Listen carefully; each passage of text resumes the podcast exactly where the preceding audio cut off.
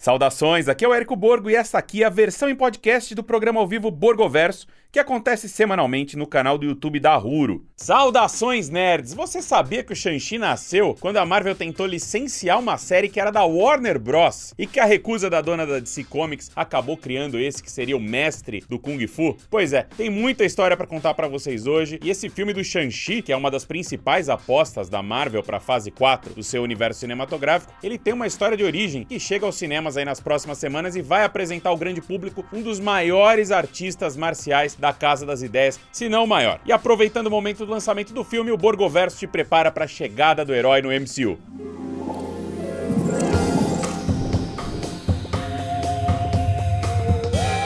Vamos lá, o Shang-Chi ele surgiu nos quadrinhos da Marvel no início da década de 70. E é super fácil descobrir quais foram as suas principais influências, né? Porque esse período ele marcou o auge do cinema de artes marciais de Hong Kong, que chegou em Hollywood por meio do grande astro, ele, ninguém outro, Bruce Lee. E o ano de 1973, quando o Shang-Chi foi lançado, inclusive tem dois eventos marcantes para esse gênero. O primeiro é a trágica morte de Lee, né, em julho daquele ano, e o segundo é a estreia de Operação Dragão apenas dois meses depois depois, em agosto, e Operação Dragão foi o primeiro filme estrelado pelo Bruce Lee com coprodução de estúdios de Hong Kong e dos Estados Unidos e é considerado até hoje um dos melhores filmes de artes marciais da história. E enquanto Bruce Lee brilhava nas telonas, a TV também era dominada pelos estilos de luta asiáticos com Kung Fu, uma série que trouxe o David Carradine, que os fãs do Quentin Tarantino conhecem de Kill Bill, e um dos seus papéis mais famosos, o do jovem, o do jovem o do jovem. O do jovem Kwai Chan Ken, um jovem filho de pai americano e mãe chinesa treinado em um monastério que viaja ao velho oeste americano em busca do seu meio-irmão. Esses dois elementos eles são muito importantes pra gente entender a criação do Shang-Chi, porque eles são muito ligados ao personagem e em alguns aspectos de forma bem direta. Em 1972, né, observando o sucesso da série Kung Fu, a Marvel quis licenciar essa série de TV para uma adaptação aos quadrinhos. Só que a dona de Kung Fu era ninguém menos do que a Warner, proprietária da DC Comics, portanto o negócio sequer foi adiante. E com o não da Warner, a Marvel decidiu então criar um personagem original que pudesse capitalizar em cima dessa febre dos filmes de Kung Fu da época aí, e de forma não intencional conseguiu, porque criado pelo roteirista Steve Englehart e pelo artista Jim Starlin, que você conhece porque ele é o criador do Thanos, o Shang-Chi estreou nas páginas da Marvel na edição número 15 de Special Marvel Edition em dezembro de 1973, sim, pouco mais de seis meses após a morte de Bruce Lee.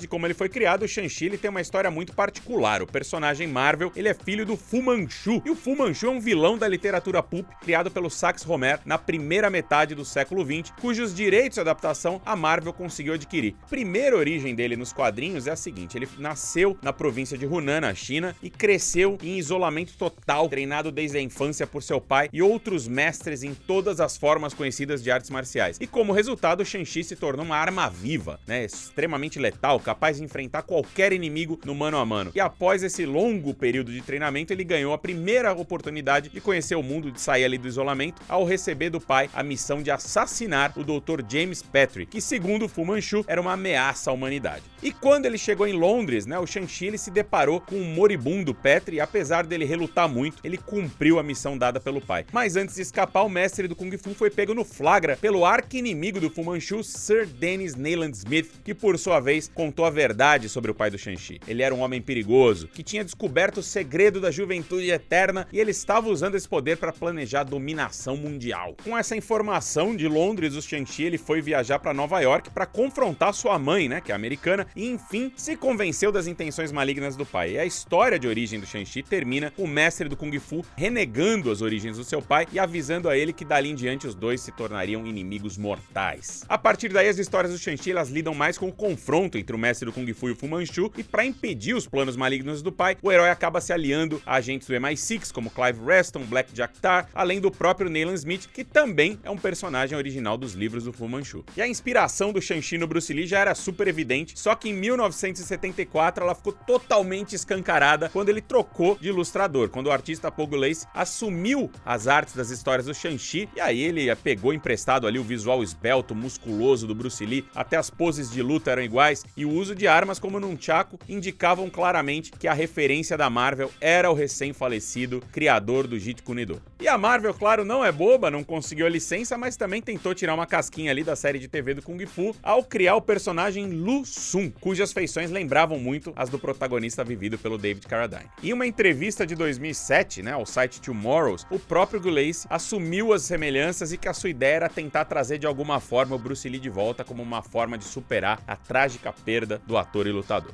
E além do Fu Manchu, Shang-Chi também teve como grande inimigo o Meia-Noite. E o Meia-Noite era ninguém menos do que seu irmão de criação. Ele também foi treinado pelo Fu Manchu e com a traição do Shang-Chi, o pai envia o Meia-Noite, claro, para duelar com o mestre do Kung Fu até a morte. E essa missão do Shang-Chi para deter o Fu Manchu, ela continuou até 1983, quando um arco entre as edições 123 e 125 da revista Master of Kung Fu colocou um fim no duelo entre pai e filho. O desfecho, inclusive, é super trágico, porque após ser renegado pela própria mãe, que prefere se aliar ao Fu Manchu, o Shang-Chi derrota o pai e retorna à China para tentar fazer as pazes ali com seu passado sangrento e ele então decide encerrar sua carreira de combatente do crime para viver uma vida simples como fazendeiro. E é claro que essa aposentadoria do Shang-Chi em 83, ela coincide com o declínio da popularidade dos filmes de artes marciais nos Estados Unidos e consequentemente as vendas da sua revista, né, que estavam indo de mal a pior. E sem um título próprio, o mestre do Kung Fu ele passa a perambular ali pelas outras HQs da casa, trabalhando com outros heróis da Marvel, em especial até os X-Men X-Men, que eram o grande nome da Marvel nos quadrinhos dos anos 90, mas aos poucos ele foi sumindo e sumindo lá da Casa das Ideias. E fora ali uma aparição aqui e ali, vamos fazer então um salto pro final dos anos 2000, quando inicia a nova fase do Shang-Chi nos quadrinhos da Marvel. Em 2007, o personagem retorna agora como membro dos Heróis de Aluguel, ao lado da Colin Wing, da Misty Knight, da Gata Negra, do Tarântula, do Aorca, do Zumbido e do Paladino. E o grupo ressurge na esteira de Guerra Civil ao lado do Homem de Ferro, ou seja, como apoiador do ato de registro de super-heróis. E a partir daí começa um certo renascimento do Shang-Chi. Ele começa a alçar voos próprios, mas para se adaptar a essa fase moderna, a história de origem do Shang-Chi é levemente alterada. E em 2010, o mestre do Kung Fu ele passa a fazer parte dos Vingadores Secretos e lá ele descobre que o seu pai, o Fu Manchu, na verdade se chamava Zenzu, um mago ancião que descobriu o segredo da imortalidade. E nessa história, o mestre do Kung Fu também ganha seu primeiro superpoder, a capacidade de criar cópias de si mesmo. Nada mal, né, para um cara que se garantiu por três décadas apenas com sua habilidade de luta. Mas toda essa mudança aí no cânone do Shang-Chi, ela tem uma razão, ela tem na verdade dois motivos. O primeiro foi de direitos autorais. Nessas três décadas, né, em que o herói sumiu dos holofotes da Marvel, a editora perdeu os direitos de adaptação das histórias do Fu Manchu, o que impediu o uso do nome dos personagens que fizeram parte dessa origem do Shang-Chi lá nos anos 70. E além disso, o próprio Fu Manchu foi cancelado, porque ele foi considerado com o passar dos anos, corretamente, um estereótipo extremamente pejorativo do povo asiático, nessa tentativa da Marvel de alcançar novos públicos nas histórias em quadrinhos. E talvez nessa tentativa de aproximar o Shang-Chi das raízes culturais que inspiraram o personagem, as histórias dele passam a adotar cada vez mais inspiração no wuxia, o gênero de ficção chinesa focado em heróis mestres nas artes.